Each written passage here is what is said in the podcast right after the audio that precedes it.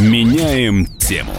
Россияне только озаботились планированием летнего отпуска, как их напугали резким скачком цен на авиабилеты. Действительно ли путешествия станут дороже и есть ли возможность сэкономить, разбиралась моя коллега Валерия Лысенко.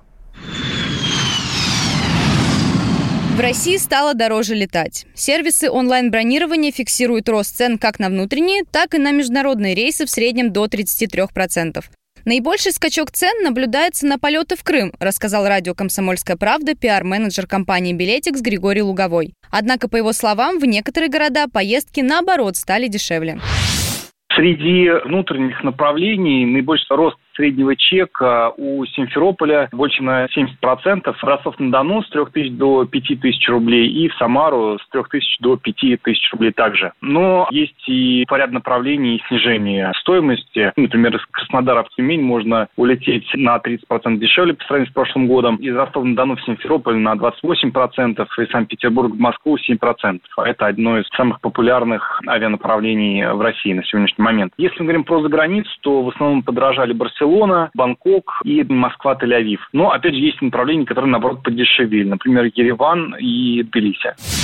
Эксперты называют подорожание ожидаемым. Как считает председатель комиссии по гражданской авиации Общественного совета Ространснадзора, заслуженный пилот СССР Олег Смирнов, в первую очередь это связано с увеличением расходов авиакомпаний и ослаблением рубля.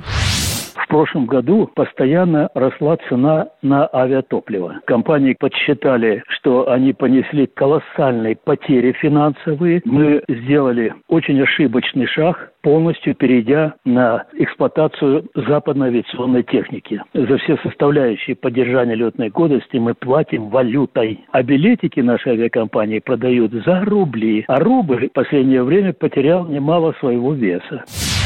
Даже в условиях роста цен на перелеты есть возможность сэкономить. Представитель сервиса путешествий Тутуру Тимур Юсупов рассказал радио «Комсомольская правда» о самых эффективных способах снизить стоимость авиабилетов важный лайфхак, который работает не всегда, к сожалению, это следить за распродажами авиакомпаний. Чтобы за этим уследить, хорошо подписаться на всякие рассылки. Плюс практически всегда стыковочные рейсы на порядок дешевле, чем прямые рейсы. При этом пересадку может искусственно увеличить до суток, например, и посмотреть по дороге еще один город, и при этом сэкономить. Плюс, конечно, лоукостеры. Из российских это Победа, авиакомпания Азимут, билеты на старте продаж авиакомпании стоят от 900 рублей из Москвы. Практически у всех российских авиакомпаний сейчас есть безбагажные тарифы, они там на десятки процентов часто дешевле, чем багажные. Ну и понятно, что невозвратные билеты стоят дешевле, чем возвратные билеты, которые можно сдать или обменять в любой момент. Однако часто путешественники не экономят на удобствах. Эксперты Aviasales проанализировали, какие билеты выбирают россияне. По данным исследования, если доплата за багаж составляет не больше 60% от стоимости перелета, то туристы чаще всего покупают билет с включенным багажом и ручной кладью. Валерия Лысенко, радио «Комсомольская правда».